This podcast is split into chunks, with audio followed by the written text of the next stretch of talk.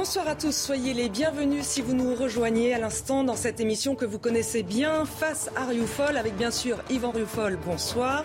Face à vous pendant une heure, Véronique Jacquier. Véronique Jacquier, bonsoir. Nous recevrons également deux invités. Au sommaire, ce dimanche soir, on reviendra sur la nomination d'Elisabeth Borne. 30 ans après Dick Cresson, une femme pose ses valises à Matignon. Cette figure du macronisme succède ainsi à Jean Castex. Diplômée de Polytechnique, Madame Borne symbolise l'incarnation de la mairie méritocratie républicaine, même s'il faut souligner que l'arrivée d'une scientifique est très rare au poste de Premier ministre. Il s'agit même de la première X qui prend les clés de l'hôtel Matignon. Avec son profil technique et ses expériences administratives de premier plan, nous nous demanderons avec votre invité Jean-Philippe Delsol si nous assistons aux dernières heures du libéralisme face à un État interventionniste et tout-puissant. Nous reviendrons également sur l'une des polémiques de la semaine avec la décision du conseil municipal de Grenoble qui a donné son feu vert au port du burkini dans les piscines de la ville. Faut-il interdire le burkini au nom de la laïcité ou les indignations sont-elles excessives? Nous en débattrons. Enfin, un an après la publication de la lettre des généraux, nous recevrons son auteur, Jean-Pierre Fabre Bernadac, ancien officier de gendarmerie, qui dénonçait dans cette lettre publiée en avril 21 le délitement de la France. Nous verrons si les propos de cette lettre ont été entendus. Hashtag face à Rufol, si vous voulez réagir sur les réseaux sociaux, c'est parti. Alors on commence avec euh, ce libéralisme qui n'aurait peut-être plus la cote avec cette nomination euh, d'Elisabeth Borne. Qu'en pensez-vous, Yvan?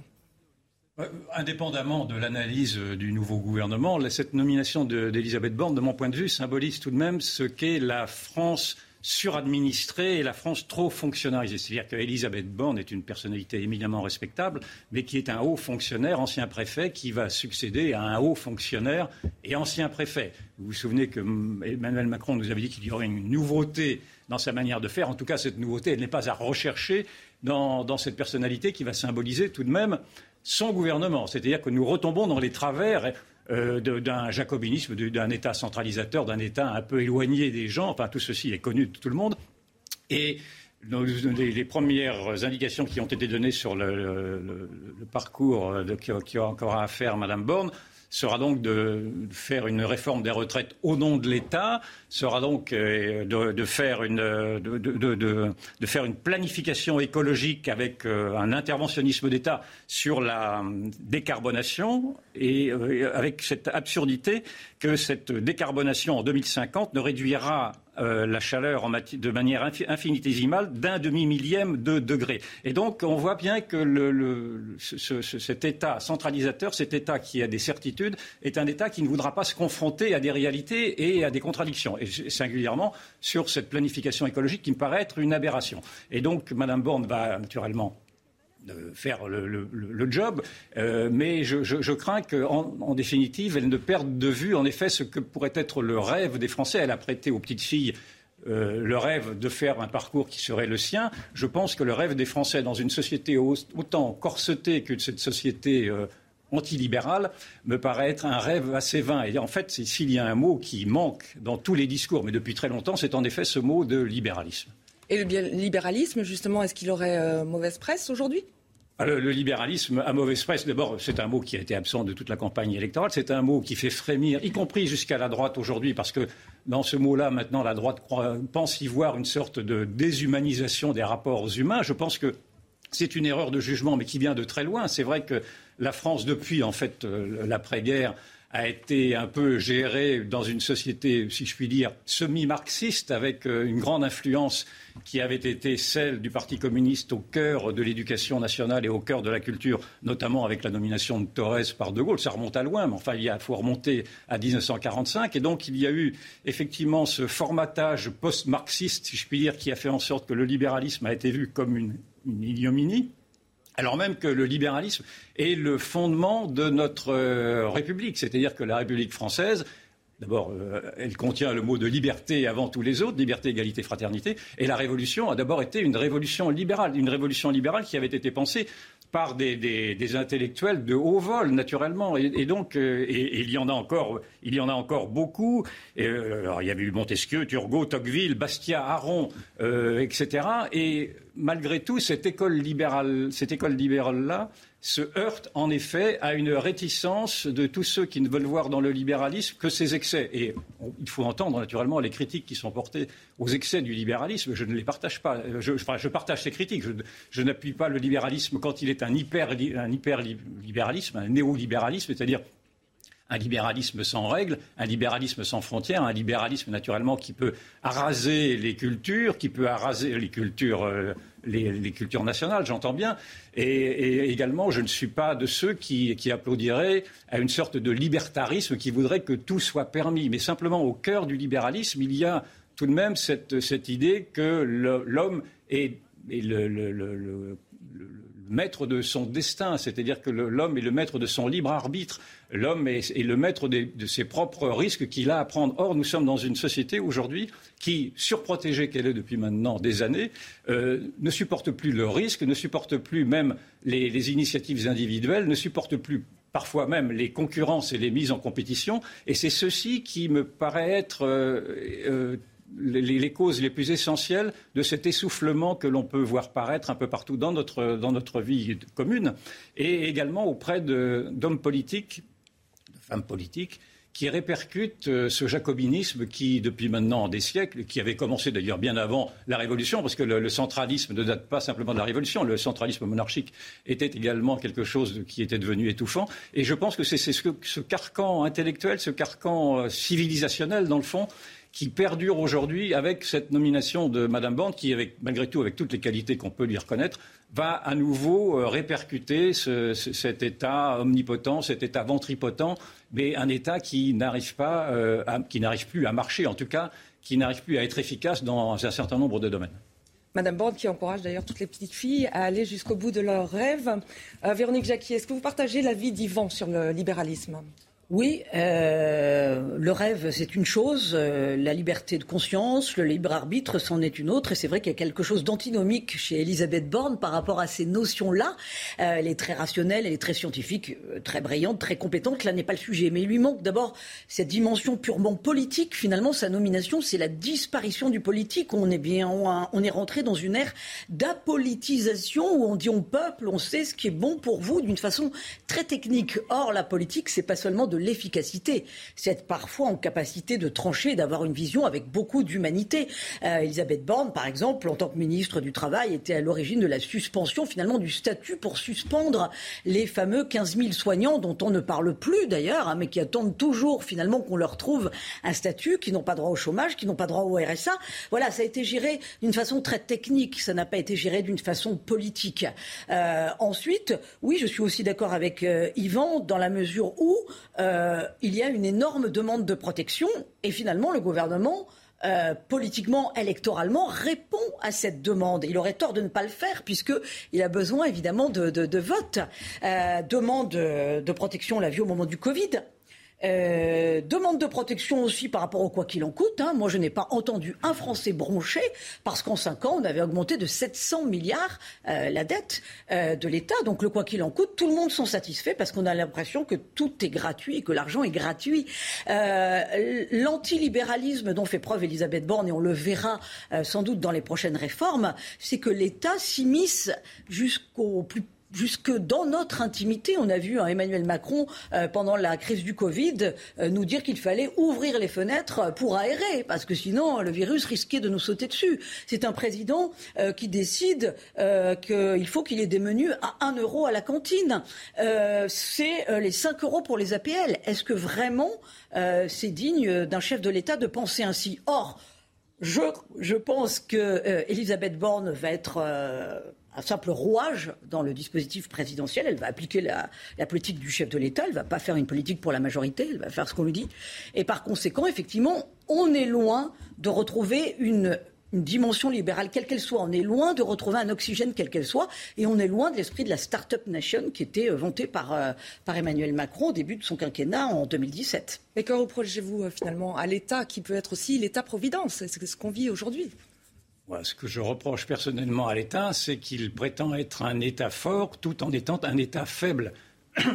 la France est, suradministrée, mais sous-gouvernée. C'est bien ceci le problème. C'est-à-dire que la France, aujourd'hui, c'est un pays qui compte plus de 5 millions de fonctionnaires, qui dépense plus que tous les autres pays européens en protection sociale, mais qui impose plus que tous les autres pays au monde en taxes et en, et en impositions afin de faire, euh, de faire, marcher cette machine. Donc cette machine ne peut pas marcher sinon, effectivement, avec le poids d'un État qui devient un État ventripotent, encore une fois. Il n'y aurait pas de problème, naturellement, si l'État était efficace dans ses missions. Mais d'abord, il n'est même pas efficace dans ses missions régaliennes, singulièrement sur la sécurité. Dois-je vous rappeler tout de même quelles sont les grandes lacunes aujourd'hui dans la protection des Français, la protection quotidienne des Français dans leurs biens et sur leurs personnes à travers cet État qui aujourd'hui recule devant les délinquances. Donc c'est quand même sa mission prioritaire serait bien celle-ci. Alors ce n'est pas la préoccupation principale des Français qui reste le pouvoir d'achat mais, même, alors, sur, même, sur le pouvoir d'achat, j'entends effectivement que dans les missions qui vont être données à Mme Borne, il y aura également celle de prévoir une politique de pouvoir d'achat. Mais cette politique de pouvoir d'achat, encore une fois, elle n'est pas décidée par l'État. Ce n'est pas l'État qui décide du pouvoir d'achat. Ce sont les entreprises qui créent les richesses. Ce sont les entreprises qui font en sorte que cette économie salariale fonctionne. Or, les entreprises sont les premières à être à être euh, sanctionnés, si je puis dire, par des taxes sur, le travail, par des taxes sur leur production. Et donc, il faudrait qu'à tout le moins, si dans cette compétition très, euh, euh, rude qu'elles ont à mener avec d'autres pays européens qui ont moins de taxes, il faudrait au moins qu'on leur enlève les poids qu'on leur, met sur les pieds afin de pouvoir passer les haies. Donc rien que pour ceci. Mais regardez par exemple l'état, effectivement, vous l'avez noté, de l'hôpital public. J'ai entendu euh, M. Pelou nous dire que l'hôpital public était dans un état aujourd'hui catastrophique. L'accès aux soins se pose pour cet été. Or, cet État, tout de même, euh, cet, hôpital public est donc bien géré par la puissance publique. Or, cette puissance publique a les moyens, a l'argent qu'il faut. Donc, c'est une incapacité de gérer les hommes, de gérer les structures qui, est, qui est mise en question. Voyez le parc nucléaire. On a appris cette semaine que la moitié des, centrales, enfin la moitié des réacteurs étaient à l'arrêt parce qu'il n'y avait pas eu de plan suffisant, alors de plan quinquennal, on a beaucoup des plans quinquennaux, et que les plans n'avaient pas pensé, sans doute, en tout cas, à, remettre en, à, faire, revisiter, revisiter ces ces, parcs, ce parc nucléaire-là. Donc aujourd'hui, vous avez, nous avions le parc nucléaire qui était une admiration pour tout le monde, et aujourd'hui, la moitié du parc nucléaire ne fonctionne plus parce qu'il n'a pas été suffisamment entretenu. Je, trouve que ceci montre l'aberration précisément de cet excès de centralisme, de cet excès, de certitude, et, je pense que cet excès de certitude a été même jusqu'au point, et ne l'oublions pas, parce que moi, je, je ne pardonnerai pas ça dans cette crise sanitaire où on a vu que l'État s'était imposé dans toute son intrusion au cœur même de nos vies privées en imposant des normes, de mon point de vue, stupides, l'on a bien vu également qu'il avait interdit à des médecins de soigner. Moi, je ne pardonne pas ceci. C'est-à-dire que l'État a imposé des normes au cœur même d'une profession libérale en leur imposant des médicaments et en interdisant d'autres médicaments. Et, donc, je, trouve qu'il faut. On va peut-être préciser, Yvan, quand vous dites interdit de soigner. Parce que interdit de soigner, c'est-à-dire qu'il y avait eu toute, cette, polémique sur l'hydroxychloroquine, sur l'ivermectine, etc., qui avait été jugée comme étant euh, dangereux par un comité, de salut public sanitaire, si je puis dire. Or, ce n'était pas. Je pense qu'il faut faire confiance, encore une fois, à l'initiative privée. Il faut faire confiance euh, d'abord aux médecins, tout simplement, aux médecins libéraux. Or, la détestation du libéralisme est telle aujourd'hui que l'État pense avoir raison sur tout. Il lui suffit de, décréter une sorte de fatwa sanitaire là-dessus. Naturellement, je suis un peu polémique, je le reconnais, en disant cela mais c'est pour vous, pour vous exprimer le, fait que euh, cet État n'est pas à la, pas à la hauteur. D'autant qu'il y a des solutions alternatives qui pourraient être explorées. Par exemple, sur la, réforme des retraites que Mme euh, Bond va piloter, on n'ose pas et, même envisager l'idée que cette, euh, cette retraite par répartition pourrait également être s'accommoder d'une retraite par capitalisation. On ne veut même pas, encore moins, euh, évoquer cette idée que le monopole de la sécurité sociale, qui donc force à passer par des assurances publiques, pourrait peut-être également être équilibré par des assurances privées. Moi, je ne, me résous pas à ceci. Je pense que les privatisations, les mises en concurrence sont des, bouées, dans le fond, dans cet État qui, se voulant plus, gros que, le bœuf. Vous savez, c'est la fable de La Fontaine. La grenouille plus, qui veut enfler pour euh, ressembler au bœuf, eh bien, La Fontaine nous dit que la, grenouille en creva. Eh bien, je pense que l'État, tel qu'il s'enfle à, nouveau de son autocontentement, de, de, cette manière qu'il a de ne pas vouloir entendre de ne pas vouloir voir comment vivent les gens, est un État qui peut exploser et qui explose sous nos yeux d'ailleurs, parce qui explose par son incompétence. Véronique Jacquier, brièvement, quelle serait la réforme, la première réforme Alors, celle de l'hôpital, pour moi, elle est essentielle, effectivement. Là, l'hôpital est en état de mort cérébrale et, l'été qui vient va être euh, assez terrifiant, puisqu'on en est à, dire que l'hôpital va tenir grâce aux urgentistes étrangers. Euh, deuxième réforme qui me paraît euh, très importante, c'est celle de l'État, et notamment la, grenouille qui se fait plus grosse que le bœuf. Il faut, vraiment que l'État entre en décroissance, c'est-à-dire que ce qui est amusant, on a une une premier ministre, moi j'aime pas dire première ministre, donc un premier ministre ou une première ministre qui va gérer la planification écologique. Or, on n'entend jamais l'État pour lui-même parler de décroissance et de sobriété. Donc je crois qu'il faudrait qu'il donne l'exemple et qu'il commence par cela. Enfin, autre chose amusant, mais qui ne l'est pas finalement, parce que ça rejoint le fait qu'on est tous corsetés dans le libre arbitre et la liberté de conscience, c'est que ce gouvernement, à l'image d'Emmanuel Macron, a un, un côté de plus en plus pas encore stalinien heureusement, mais petit père des, des peuples, quoi. C'est-à-dire, on sait ce qui est bon pour vous, mais non, mais on aimerait dire nous ce que nous estimons être bon pour nous.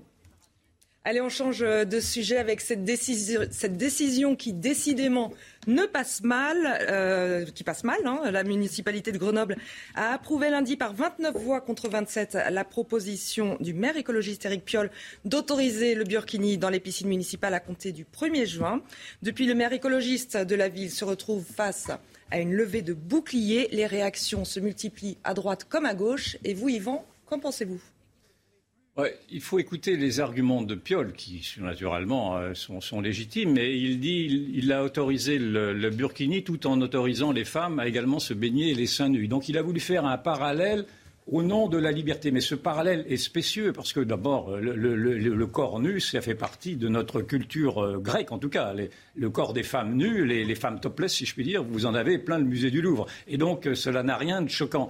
En revanche, il a voulu faire croire qu'il pourrait y avoir une équivalence entre le corps, d'une femme et une femme en burkini. Or, là, du coup, on tombe dans un, dans, un, dans un, moment qui n'a plus rien à voir, parce que le, Burkini est un marqueur, c'est un marqueur sociétal, c'est un marqueur civilisationnel, c'est un marqueur politique, c'est un marqueur sociétal dans la mesure où le, le burkini, euh, effectivement, ne choque pas dans les pays anglo-saxons parce que ce sont des pays multiculturels, des pays communautarisés, et donc les anglo-saxons euh, sont toujours un peu indifférents dans la manière dont, on, vivent les autres. En quoi ce serait un problème alors chez nous? Eh bien, précisément parce que cela, cela vient heurter notre principe de l'assimilation, de société assimilatrice, c'est-à-dire une société qui demande à tous ceux qui nous rejoignent de se fondre dans, un, dans, une neutralité vestimentaire, en tout cas. Mais plus grave, alors donc, donc ça pose un problème social, sociétal, mais ça pose un problème euh, culturel dans la mesure où, à travers ce burkini, c'est bien un islam qui se revendique dans sa visibilité, un islam politique qui veut, qui se revendique même dans sa spécificité, voire dans son séparatisme. Mais c'est un problème plus gravement encore politique, puisque cet islam-là n'est pas tant une religion comme on entend dire, c'est devenu un code politique. L'islam est une religion, bien entendu, qui a droit à tout notre respect, mais c'est aussi une idéologie politique. C'est-à-dire que le, code islamique ne, se, réduit pas simplement à, quelques, à, des, croyances en au-delà. Il, il a, également il, implique des codes, un code pénal, un code, un code culturel. Un peu comme dans la religion chrétienne avec les Non, la religion chrétienne n'a pas de code. La religion chrétienne simplement est une, est une invitation à gagner le, à gagner le au-delà en étant le, le, plus le, plus parfait possible. Tandis que là, euh, le, cet islam politique entend, dans le fond, imposer des normes politiques qui ne sont pas les normes occidentales. Et donc, à travers euh, ce qui pourrait sembler anecdotique dans le fond d'un burkini, se dire est-ce que cela vaut vraiment la peine de se batailler pour ce bout de tissu je pense qu'il y a une manière pour cet islam radical-là de vouloir nous tester, de, vouloir nous tester dans nos résistances. C'est-à-dire que déjà, on avait vu que, euh, à travers le voile qui avait été porté par des fillettes euh, à l'école, c'était à la fin des années 90, rappelez-vous, la, première réaction avait été de dire oui, dans le fond, laissons passer, ce, n'est pas très grave, ce oh, n'est qu'un voile. C'était la laïcité contre tout signe ostentatoire. Et donc ça avait suscité. pas seulement l'islam, mais tous les signes ostentatoires. Ça avait suscité cette, cette loi qui avait interdit ça. Mais Ensuite, vous avez bien vu qu'il y, avait des, il y a eu des reculs successifs, d'abord sur les repas halal, sur les, sur les exigences d'avoir des piscines mixtes ou non mixtes, sur les exigences ou non de, de, d'être soigné dans, dans, dans, un hôpital par un médecin ou, par, ou, pas. Là, aujourd'hui, ça va être de nous tester pour savoir s'il en voit bien que ce burkini est simplement un maillot de bain ou si c'est un signe euh, ostentatoire d'une allégeance à une idéologie totalitaire, ce que je pense. Et puis, si, si, vous reculez là-dessus, vous pouvez aller demain. Rappelez-vous, par exemple, Tariq Ramadan avait demandé un moratoire sur la lapidation. Peut-être que demain, vous aurez des, des, des mouvements islamistes qui diront, qui diront, dans le fond, ben, rétablissons la lapidation pour la femme adultère. Et puis, pourquoi pas, et d'ailleurs, sur le blasphème, vous avez bien, vous avez travaillé sur le blasphème quand vous étiez vous-même au Pakistan. Et sur le, le droit au blasphème est, un, est une revendication qui est émise également, par ces mêmes islamistes-là qui, au prétexte du Burkini, voudraient faire passer toute une série d'impératifs qui seraient inadmissibles de mon point de vue. Mais cela, se discute, mais inadmissibles dans une société qui se, qui se veut malgré tout euh, fidèle à son héritage euh, laïque, euh, à ses racines chrétiennes. Alors, il ne pas en rougir. La racine chrétienne ne veut pas dire qu'on doit devenir chrétien. Euh, la racine chrétienne est celle qui a imposé la laïcité dans la séparation entre le temporel et le spirituel. Et donc, il faut absolument se réclamer, je pense, de cette séparation du temporel et du spirituel en, faisant comprendre à ceux qui veulent euh, imposer ces marques politiques que, ces marques politiques sont aujourd'hui, et c'est en fait là où il faudrait attaquer le Burkini, non pas des violations de la laïcité, mais des menaces pour l'ordre public et de l'interdire au nom de l'ordre public. Alors, on sait qu'aujourd'hui, c'est interdit dans les piscines au nom des règlements de piscine sur des considérations hygiénistes. Donc, d'après vous, euh, Véronique Jacquier, est-ce qu'il faudrait une loi, comme le réclame euh, Marine Le Pen notamment? Je pense que non, il ne faut pas une loi supplémentaire. Euh, ça relève de l'hygiène, effectivement. Donc, bah, ça, c'est pas compliqué de dire qu'un burkini pose des, problèmes d'hygiène. Et ça relève finalement de la non-acceptation de l'égalité homme-femme. Donc, euh, il faut juste dire que ce n'est pas possible. Il faut appliquer nos propres lois. Ce n'est pas la peine d'en rajouter. Ça ne tient pas forcément à une idée de laïcité. Ça tient, comme l'a dit Yvan Riofol, à une notion de trouble à l'ordre public, y compris notamment pour les petites filles qui portent maintenant le voile dans certaines écoles coraniques, où là, ça dépasse même l'ordre public, c'est-à-dire ça relève de la protection de l'enfance. Donc on a tout ce qu'il faut à notre disposition pour dire on ne veut pas de ça sur le sol de France. Maintenant, que dirait-on? Puisque pour, pour imaginer bien quand même le côté délirant de ce que nous vivons actuellement et de ce à quoi euh, les islamistes veulent nous amener, euh, que dirait-on, puisque vous avez euh, évoqué le côté chrétien des choses, euh, si un prêtre en soutane disait euh, bah, Moi, je veux plonger dans la piscine municipale en soutane. Euh, voilà, enfin, on en est là. Non, mais voilà, c'est, non, mais c'est pour dire le, côté complètement incongru de ce combat sur une terre laïque. Voilà, et sur une terre française. C'est un bon argument, justement, la laïcité? Pour interdire euh, le burkini dans bah Non, là, non, parce qu'on a droit, au nom de la liberté individuelle, de, de, dire je, je, me, là, je, on respecte la liberté de conscience de la personne. Donc, mais il y a d'autres leviers les conditions d'hygiène, l'égalité homme-femme, trouble à l'ordre public, protection de l'enfance pour les, pour les très jeunes filles. Donc il y a de quoi faire. Je pense que le sujet n'est pas là. En revanche, il y a quand même urgence à agir et on a vu Gérald Darmanin se réveiller, c'est bien, mais ça ne suffit pas. Pourquoi? Parce que Alliance citoyenne, la fameuse association à l'origine de ce combat à Grenoble, ne se cache pas d'aller déjà plus loin. C'est-à-dire qu'ils sont déjà, eux, en train d'œuvrer euh, à Lyon et à Villeurbanne pour imposer le burkini dans les piscines euh, euh, municipales. Euh, elles ont, des membres de l'association ont rencontré des élus du Grand Lyon. donc voilà, en plus, ils, utilisent des leviers plus ou moins diplomatiques. il y a une pétition qui, a, qui, a, été faite. Et Alliance citoyenne ne se cache pas, en Ile-de-France, en Seine-Saint-Denis et notamment à Aubervilliers, de donner la priorité désormais au port du hijab euh, dans le foot, dans le sport euh, en particulier. Donc on voit qu'ils vont aller de plus en plus loin et le combat est civilisationnel, il n'est pas que politique, ça dépasse même l'idée même de trouble à l'ordre public. Et si on ne prend pas, si on ne prend pas le logiciel de la défense d'une civilisation, ben, on va forcément se retrouver en but avec ces gens-là qui ont l'art de retourner nos armes, c'est-à-dire les droits de l'homme, la liberté de conscience, etc., pour avancer pour avancer et aller toujours plus loin. Et vous, Yvan Rieufol, vous pensez à une France euh, bientôt islamisée ou vous redoutez cette France-là? Écoutez, on ne, peut, on ne, peut, rien écarter. Je lisais par exemple que, soit, euh, pardon, attendez que je reprenne mes chiffres, 69% des Français étaient contre le burkini, mais 72% des Français musulmans étaient pour. Euh, c'est euh, déjà. Vous un sondage IFOP, oui. Paru. Euh, vous, on, avait, on a appris récemment, il y a un peu plus longtemps, que 72% des jeunes musulmans de moins de 25 ans se reconnaissait d'abord prioritairement dans les lois islamiques, dans la loi de la charia, plutôt que dans la loi de la République. Donc vous voyez bien qu'il y a déjà un séparatisme qui s'installe. Alors, est-ce que cela l'effet démographique pourrait penser effectivement que cette société pourrait s'islamiser et pourrait s'islamiser encore davantage si l'on continue à reculer et à ne pas voir quels sont effectivement les éléments subvertifs que sont ces, petits, tests dans le fond qui chercheraient à nous faire accepter des accommodements dits raisonnables. Et moi, je, mets en alerte contre ces accommodements dits raisonnables au nom de la tolérance, au nom du respect, au nom effectivement de la liberté, au nom de tous ces grands principes dont les islamistes savent très bien se servir pour euh, en faire des armes à, leur, profit.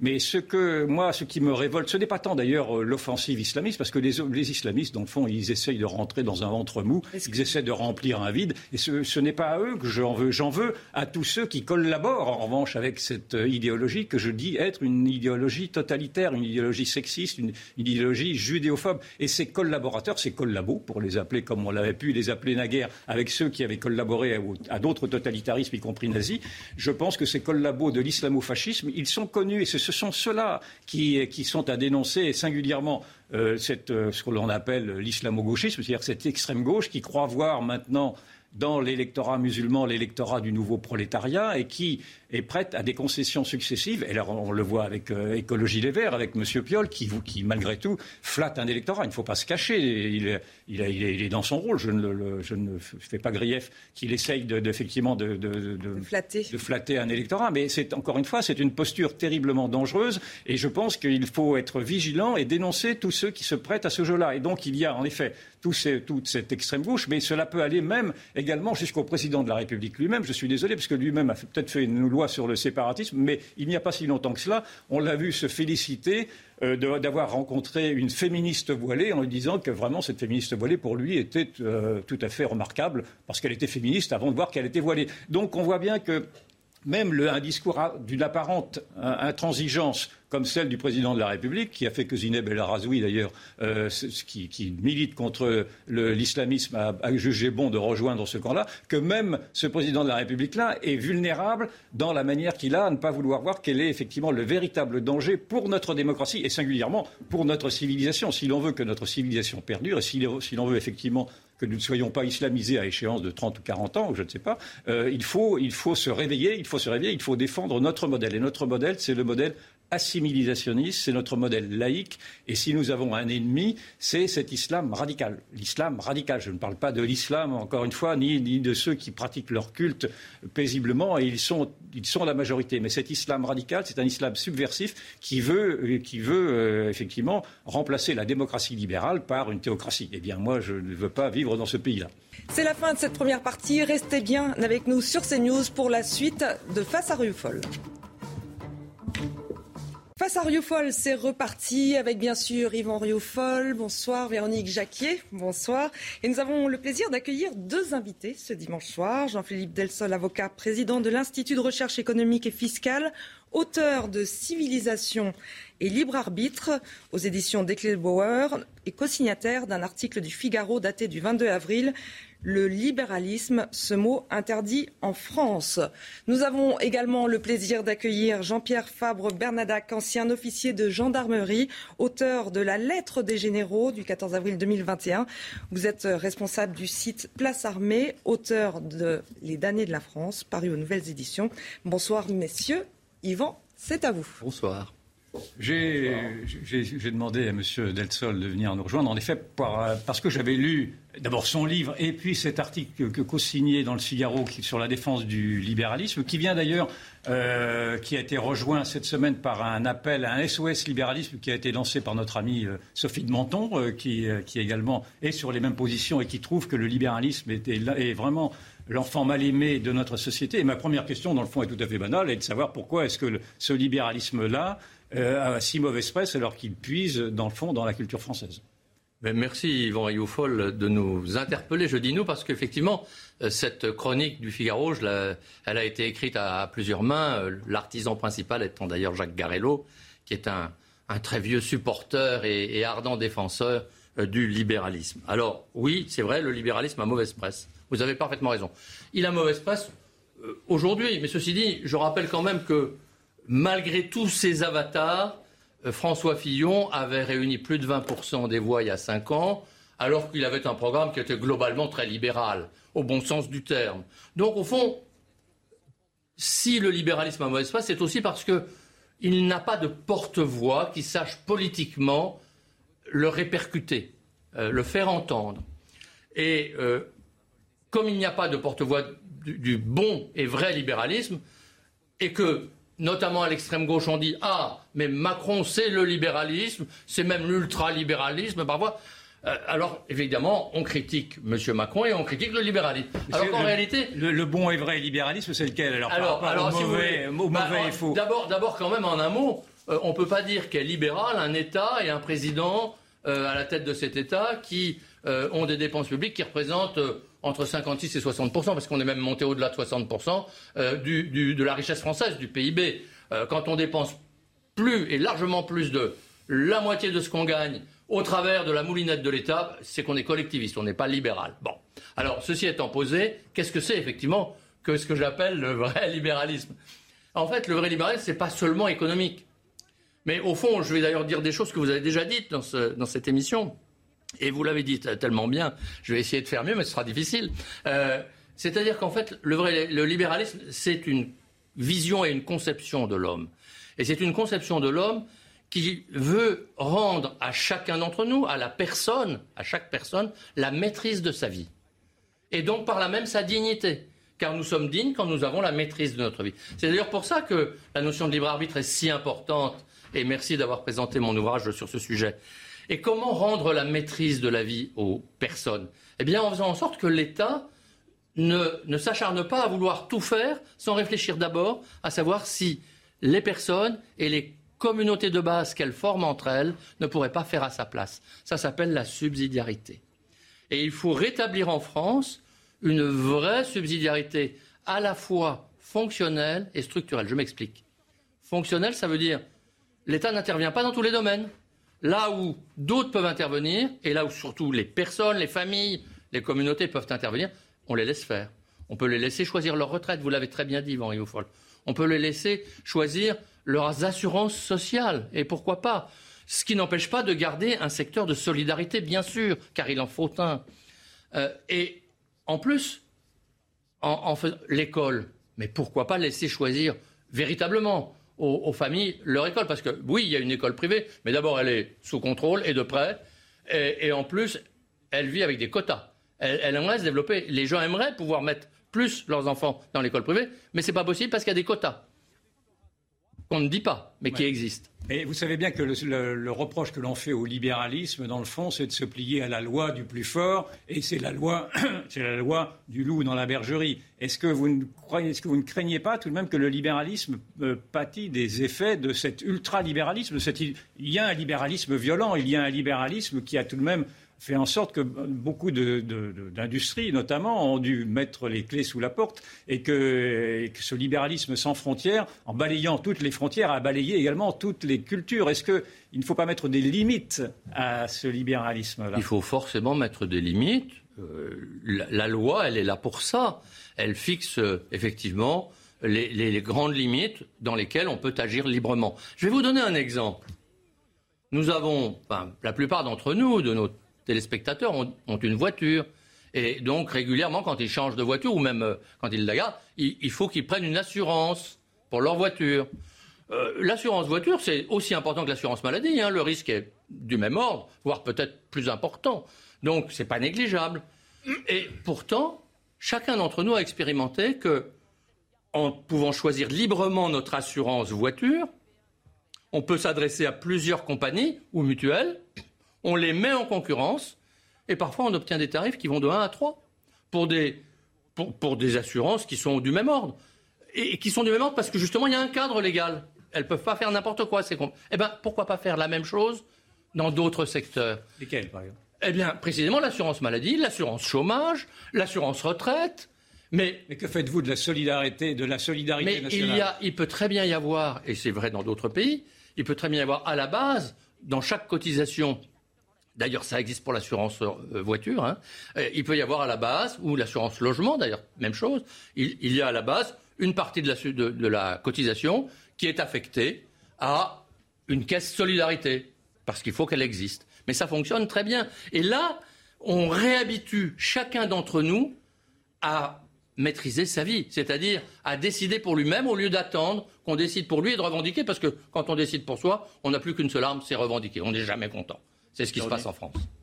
Oui, euh, quid de, la partie publique, justement, gérée par l'État? Parce que dans le monde que vous nous rêvez beaucoup plus libéral, le privé, visiblement, s'en sortirait mieux que le public. Et, ce public, est-ce qu'il n'y aurait pas une désaffection pour le public? Comment s'équilibrerait, en fait, les pôles? Mais j'espère bien qu'il y aura une désaffection pour le public. J'espère bien, parce que si c'est plus intéressant, si on arrive à avoir des assurances qui vont nous coûter moins cher, parce qu'en fait, les gens ne savent pas combien leur coûtent leurs assurances, puisqu'ils ne les payent pas. Euh, et, que M. Macron a fait en sorte qu'on en paye de moins en moins. Donc euh, les, gens payent leur assurance chômage, ils ne la payent même plus maintenant. Mais justement, permettons aux gens de choisir leur assurance et de voir que là où ils payaient 100, ils vont peut-être payer 85. Donc ils vont gagner du pouvoir d'achat. Et effectivement, le secteur public ben, décroîtra progressivement. Le problème, c'est qu'on ne sait pas faire des réformes de ce type aujourd'hui. Pourquoi? Parce que non seulement nous avons une administration pléthorique, mais elle est, au vrai sens du terme, statufiée. C'est-à-dire qu'elle vit, en fait, pour une très large majorité, sous un statut public qui fait qu'on ne peut pas se séparer des gens, et ils n'avancent pas au mérite pour l'essentiel, mais ils avancent à l'ancienneté, euh, de, de catégorie en catégorie. Donc on ne peut rien faire, sauf les déplacer de temps en temps. Et encore, non sans difficulté. Et puis, en plus, c'est ce qui est un scandale, l'État, donc l'autre petite partie minoritaire, mais quand même, euh, importante, d'employés de, l'État, alors elle, elle vit à l'encontre de tout ce que l'État impose au privé, elle vit de, CDD en CDD. C'est-à-dire qu'on met les gens dans, l'incertitude de leur sort pour l'éternité. C'est scandaleux.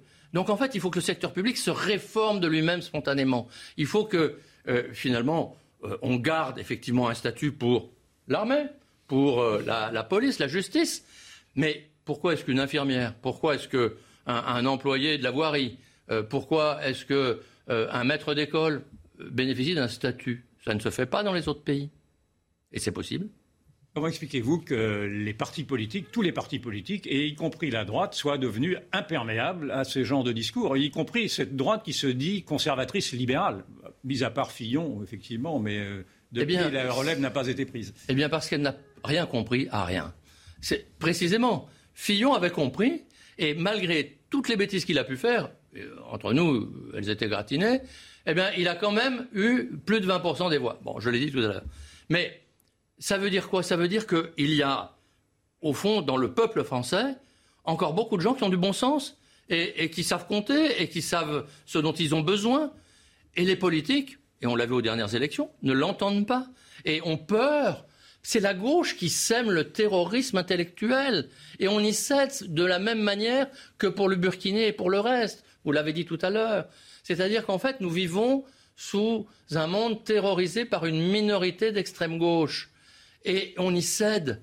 Et c'est comme ça d'ailleurs que M. Macron prend Mme Borne, euh, qui en fait n'apportera rien au débat parce qu'elle est complètement immergée dans cette technocratie euh, publique euh, dont elle ne saura pas sortir, alors que c'est ça dont nous aurions besoin, mais elle le fait parce qu'il y a l'extrême gauche qui crée la terreur intellectuelle. On, pourra on pourrait vous faire remarquer que le président de la République a réformé le Code du travail euh, a promis la Startup, Startup Nation, pardon, euh, et donc il a fait comprendre qu'il était réceptif euh, aux critiques sur cet État un peu impotent. Oui, et d'ailleurs, je, dois dire que tout n'est pas mauvais dans ce qu'a fait M. Macron. Hein. Il, y a, aussi du bon, même si, à mon avis, il n'a pas vu l'essentiel, il n'a pas fait les réformes profondes que nous avons évoquées les uns et les autres d'ailleurs. je pense pour ma part d'ailleurs que la réforme de l'école primerait peut-être s'il fallait choisir sur celle de l'hôpital parce que, euh, au fond, euh, ça commence par là. Mais ceci dit, M. Macron ne fait les réformes qu'à demi. Et vous avez parlé de l'hôpital tout à l'heure. Eh bien, parlons-en, c'est un très bon exemple. Oui, c'est important la réforme de l'hôpital. Mais ceci dit, M. Macron a dit Ah, mais on manque de médecins, mais j'ai levé les quotas. C'est faux. Il y a des quotas implicites. Et d'ailleurs, je reviens, moi, de, euh, de, Yash en, Roumanie. Vous savez quelle est dans cette ville, qui est la troisième ville de Roumanie, l'université la plus importante, c'est la médecine. Quelle est la, euh, quelle est la population d'étudiants la plus importante? Ce sont des Français. Il y a énormément de Français dans cette ville roumaine, aux confins d'ailleurs de la Roumanie et très proche de l'Ukraine, qui fait ses études de médecine et puis qui ensuite, on dit il y a des, des médecins étrangers qui reviennent. En fait, ce sont des médecins qui reçoivent leur diplôme en Roumanie, mais ils reviennent chez nous. Et ils sont français comme vous et moi. Et pour... Mais c'est complètement stupide. Élargissons cette réforme, il ne l'a pas faite. Et tout est à l'avenant. Est-ce que vous auriez un pays européen qui pourrait servir de modèle à, ce modèle libéral que... Ah ben oui, rien n'est parfait, puis rien ne sera jamais parfait. Le projet libéral aussi, il faut qu'il se, se, perfectionne sans cesse et qu'il se remette en cause sans cesse, bien sûr. Mais les Pays-Bas sont un bon pays pour servir d'exemple. L'école y est totalement ouverte, c'est-à-dire qu'il peut y avoir toutes sortes d'écoles, et les élèves, les familles pour les élèves, donc, euh, reçoivent une, une, sorte de euh, subvention, en quelque sorte, d'aide pour payer l'école de leur choix. Mais c'est vraiment l'école de leur choix. Et euh, au résultat, ben, les élèves néerlandais, ils sont bien meilleurs et de mieux en mieux que les élèves français au, résultat. Et, et, même chose pour l'hôpital, parce que l'hôpital chez eux, il est en concurrence. Même l'hôpital public, on le met en concurrence, comme en Allemagne d'ailleurs. Et ça fonctionne mieux et c'est moins cher. Quant aux retraites, dernier point, les retraites, la capitalisation aux Pays-Bas marche formidablement bien. Les gens choisissent leur retraite et en payant beaucoup moins, les cotisations sont un tiers moins élevées qu'en France et ils ont des retraites plus élevées que celles des Français. Merci Jean-Philippe Delsol. Merci, pour euh, toutes ces. Euh, précisions passionnantes sur le libéralisme. Alors on accueille aussi euh, ce dimanche soir Jean-Pierre Fabre Bernadac, ancien officier de gendarmerie, ancien capitaine de gendarmerie, qui a fait parler beaucoup avec euh, la lettre des généraux qui a été parue euh, l'année dernière, en avril 2021. Vous êtes également responsable du site Place d'Armes et auteur de Les damnés de la France aux nouvelles éditions. Yvan Rioufol, c'est à vous. Il y a un an, donc, en avril 2021, vous faisiez, vous écriviez cette lettre qui avait été co-signée par une trentaine de généraux en retraite. 61. Pardon, 61. Ah, J'y tiens. Oui, oui, non, mais vous avez raison et dans laquelle vous alertiez sur le délitement. C'était le mot que vous aviez choisi pour décrire le délitement de la France, et également sur les risques de guerre civile, où euh, il y a eu une polémique, etc. On va y revenir. Mais un an après, euh, feriez-vous le même constat? Alors non seulement je ferai le même constat, mais je ferai un, constat supplémentaire. Je pense qu'aujourd'hui, la, la situation est encore plus dramatique. On le voit très bien, chaque jour on voit des agressions, chaque jour on, voit une délinquance accrue. Euh, j'entendais 60% de plus de, mineurs isolés euh, sur Bordeaux euh, dans, des faits de délinquance. idem sur, sur Paris. Je crois que le problème, c'est que quand on ne résout pas ce problème au départ, quand on n'a pas la volonté de le résoudre, eh bien, on n'arrive pas à un résultat. Je vais, essayer d'avoir une métaphore, si vous permettez, parce que je crois qu'elle est importante. Vous connaissez peut-être les fables de Jean Anouilh. Vous connaissez celles de La Fontaine, mais vous connaissez peut-être moins les fables de Jean Anouilh. Alors, Jean Anouilh a repris Le chêne et le roseau. Vous connaissez tous la fin du chêne et le roseau dans la fable de La Fontaine. Hein, le roseau dit au chêne qui est en train de mourir Je plie, mais ne romps pas. Eh bien, chez euh, Anouilh, la fin, je trouve, est plus subtile et elle est plus belle. C'est-à-dire qu'au moment où le roseau lui dit ça, le chêne qui est en train de mourir, lui dit oui, mais moi je meurs comme un chêne. Bien, je crois que le problème de cette société d'aujourd'hui, de ce pays d'aujourd'hui, c'est que nous n'avons plus que des roseaux, des gens qui plient au gré du vent. Nous n'avons plus de chênes. Je ne leur demande pas de mourir d'ailleurs. Je leur demande aussi de vivre comme des chênes. Mais ça, c'est difficile. Et moi, ce que je voudrais, peut-être, c'est ce qu'à travers l'association Place d'Armes, ce qu'on essaye de faire, c'est retrouver des chênes, retrouver des gens qui sont forts, qui ont des racines et qui sont euh, qui sont heureux d'être français. Je crois que ça, c'est le plus important. Comment, comment, avait, comment votre alerte avait-elle avait été reçue par l'opinion publique et plus particulièrement par le gouvernement lui-même? Alors, les deux sont totalement différents. Par l'opinion publique, 58% euh, des Français, si je me souviens bien, avait dit nous appuyons la lettre. Ils comprenaient parfaitement la lettre. Ça allait même plus loin puisque 49% des Français pensaient que ça serait très bien si l'armée descendait dans la rue sans même l'accord des politiques, sans s'apercevoir que ça s'appelle un coup d'État. Donc vous voyez qu'on était très loin. Et je ferai cette critique parce que je, suis très critique au niveau des politiques et je crois que le problème, il est là derrière, cette notion de politique qui aujourd'hui, les, gens détestent ces partis politiques. Et vis-à-vis de ça, le gouvernement, lui, c'est l'inverse. Il nous avait injuriés, insultés. Il avait attendu quatre jours après que M. Mélenchon euh, ait demandé à ce que le, procureur de la République euh, nous soit contre nous. Et au bout de quatre jours, euh, ça avait été un déluge de, termes injurieux. Ça avait été jusqu'à, vous vous souvenez certainement, de généraux en charentaise. Voilà. Et donc, est-ce que vous n'aviez pas pris le risque tout de même de, suggérer dans l'opinion l'intrusion de l'armée en politique? Et effectivement avec les risques de coups d'État, voire si, ou de coups de force en tout cas. Mais vous savez, l'intrusion de l'armée en politique, elle ne s'est pas faite que d'aujourd'hui. Notre République s'est faite d'abord par l'Empire. Et l'Empire, c'est quoi? C'est l'intrusion d'un petit bonhomme qui s'appelait Napoléon, ou Bonaparte à ce moment-là, qui était quand même général. Euh, et puis ça s'est retrouvé aussi avec Charles de Gaulle. Ça s'est même retrouvé, mais je n'en dirai pas plus parce que ce n'est pas le moment de le dire, ni euh, avec ce qui s'est passé sur un coup d'État qui n'a pas réussi en 61, mais un coup d'État en 58 qui a réussi, parce que c'est vrai que l'arrivée de De Gaulle à cette époque est un véritable coup d'État. Souvenez-vous des événements qui se passent le 13 mai en Algérie. rassurez-nous, vous n'êtes pas en train de, non, non, faire non, je veux dire par là, je veux dire par là, je veux dire par là que les généraux sont toujours, à un moment donné, ou généraux ou autres militaires sont toujours intervenus à un moment donné pour défendre le pays quand ils exigeaient que c'était naturel et quand le pays lui-même l'exigeait. Que je sache, quand euh, De Gaulle est arrivé en 58 et quand il a fait son, euh, la, Cinquième République, il n'y a eu aucun problème. Je ne crois pas que les gens aient parlé de dictature. Mais vous aviez l'occasion, là, avec cette échéance présidentielle, de, faire valoir votre euh, un candidat. Pourquoi pas? Pourquoi n'avoir pas Pourquoi avoir été absent dans le fond? Et est-ce que cette absence risque de se répercuter dans les élections prochaines? Alors oui, nous avons été absents, sauf au deuxième tour. Nous avons quand même dit qu'il fallait voter pour nous. Hein, les gens sont libres pour un candidat ou une candidate patriote. Mais pourquoi nous n'intervenons pas? Parce que moi, dans mon association, aujourd'hui, où j'ai beaucoup de monde, nous avons des responsables départementaux dans tous les départements, nous avons des responsables régionaux. Si demain je prends parti pour l'un eh bien évidemment que ceux qui sont de l'autre côté vont me dire mais pourquoi tu prends parti pour ces gens-là et, pas pour nous? Et ainsi de suite. Donc si vous voulez, je vais saucissonner, je vais tronçonner mais, ces gens qui sont des, patriotes. J'ai même, je, vais vous faire crier au scandale, des gens de gauche. Qui sont, qui sont avec nous et qui sont des, patriotes. Donc moi, tous ces gens-là, je les appelle à s'unir. Et donc je crois que l'essentiel, ce n'est pas justement ce, parti politique qui est là pour diviser les gens, mais c'est pour essayer de les réunir. Moi, j'accepte tout le monde. Et d'ailleurs, nous avons fait depuis une marche qui s'est appelée la marche de, la fierté française, qui a eu lieu le 26 mars. Et cette marche, nous l'avons fait, nous, parce que nous étions capables de réunir tout le monde. Alors, certes, nous avons eu à peu près 4000 personnes. Les médias n'ont pas parlé de nous. C'était le moment de l'Ukraine, c'était le moment de, c'était le moment aussi des, des élections. voilà. On voit bien que cinq femelles sur les nus sur les Champs-Élysées, c'est plus important que 4000 personnes avec bérets, euh, calots, euh, décorations pendantes euh, qui défilent dans la rue. Voilà. Et puis pour une fois, ce que, je tenais aussi à vous dire, c'est que ces gens qui ont défilé, ces, anciens militaires qui ont défilé, d'habitude, quand ils défilent, on les voit aller à la niche. La niche, c'est le monument aux morts.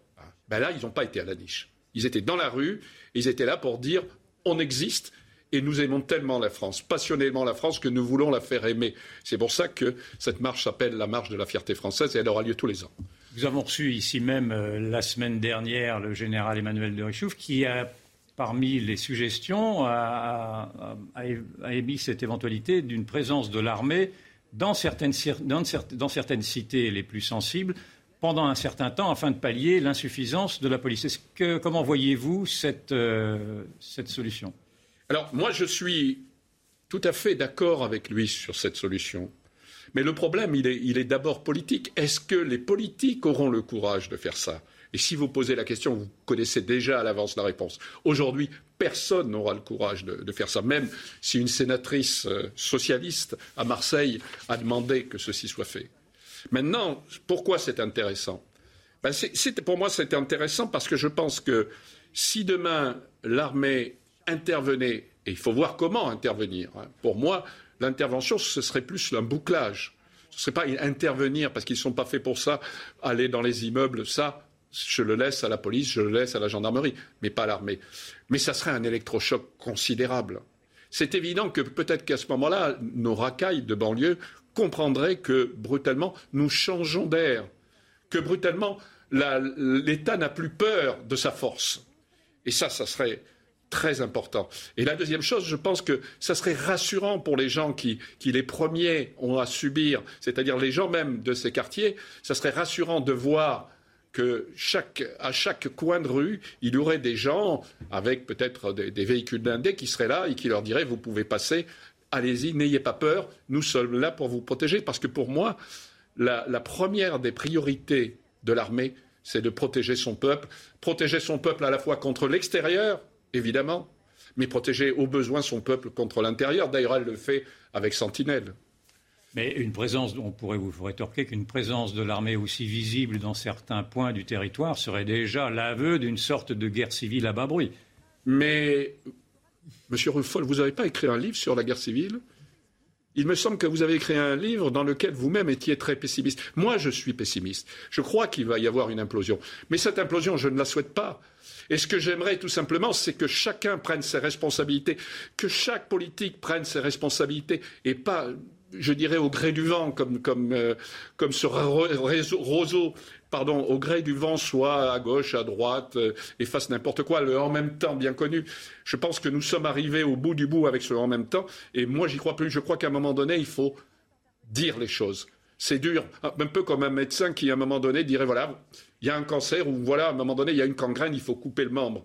Eh bien ça, c'est important aussi au niveau politique sur un autre sujet, mais puisque nous sommes également envahis par la guerre en Ukraine, comment voyez-vous en tant que militaire la stratégie que suit pour l'instant la France et l'Union européenne face à l'agression russe? D'abord, je suis choqué euh, par une chose, c'est que les médias interrogent énormément de généraux en ce moment. Ils sont tous otaniens. Moi, j'aimerais qu'il y en ait d'autres, parce que je peux vous dire que moi, j'en connais énormément. En 61, ont signé quand même euh, la lettre, qui ne le sont pas mais qui ne sont pas sur les plateaux. Et c'est dommage, c'est dommage. Qui ne sont pas quoi euh, Qui ne sont pas otaniens qui, ne, sont pas, qui ne sont pas, otaniens ou qui sont sceptiques, si vous voulez, sur l'OTAN. Qui sont sceptiques au moins sur l'OTAN. Et ça, c'est intéressant. Moi, je pense que l'Ukraine a été envahie. C'est évident. Et qu'elle se défende, c'est évident. Mais que tous les jours, tous les jours, il y ait, je dirais, le correspondant en chef de l'AFP euh, en Ukraine qui s'appelle M. Zelensky, euh, qui soit là et qui dise un certain nombre de choses sans qu'on puisse voir ce que disent les Russes, ça me paraît quand même assez outrageant. Et, la deuxième des choses, c'est que aujourd'hui, nous avons du matériel qui part, du matériel militaire. Vous connaissez les canons César, notamment, qui partent. Et d'après les éléments que j'ai, il y en a eu 12, mais il risque fort d'y en avoir plus aujourd'hui. Et tous ces, ces, tous ces matériaux, enfin, tous ces éléments militaires qui partent, tous, tous ces canons qui partent, sont évidemment des choses que nous avons en moins. Et ça, ça me paraît très grave parce que déjà. Notre devoir est bien quand même de défendre les Ukrainiens face aux Russes. Non, vous remettez en question cette Ah, euh, moi, je remets en. Moi, moi pour moi, l'armée française, elle a un seul devoir c'est de défendre son peuple. Elle n'a pas le devoir de défendre les Ukrainiens, elle a le devoir de défendre son peuple. Ensuite, que l'on aide les Ukrainiens, comme on le fait actuellement, par des sanctions, pourquoi pas, ça, me paraît tout à fait logique, mais pas l'armée. L'armée, l'armée française, c'est l'armée de terre, c'est 80 000 hommes. On peut la mettre dans le Stade de France.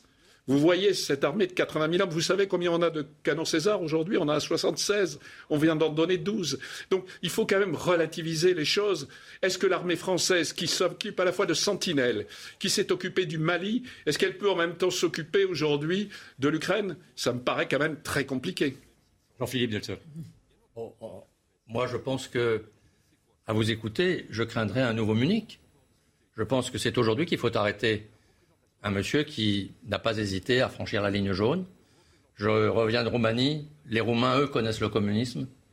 Ils m'ont dit il n'y en a pas un seul qui est pour lui. Et je pense que si vous nous abandonnez, il nous envahira. Il faut les arrêter.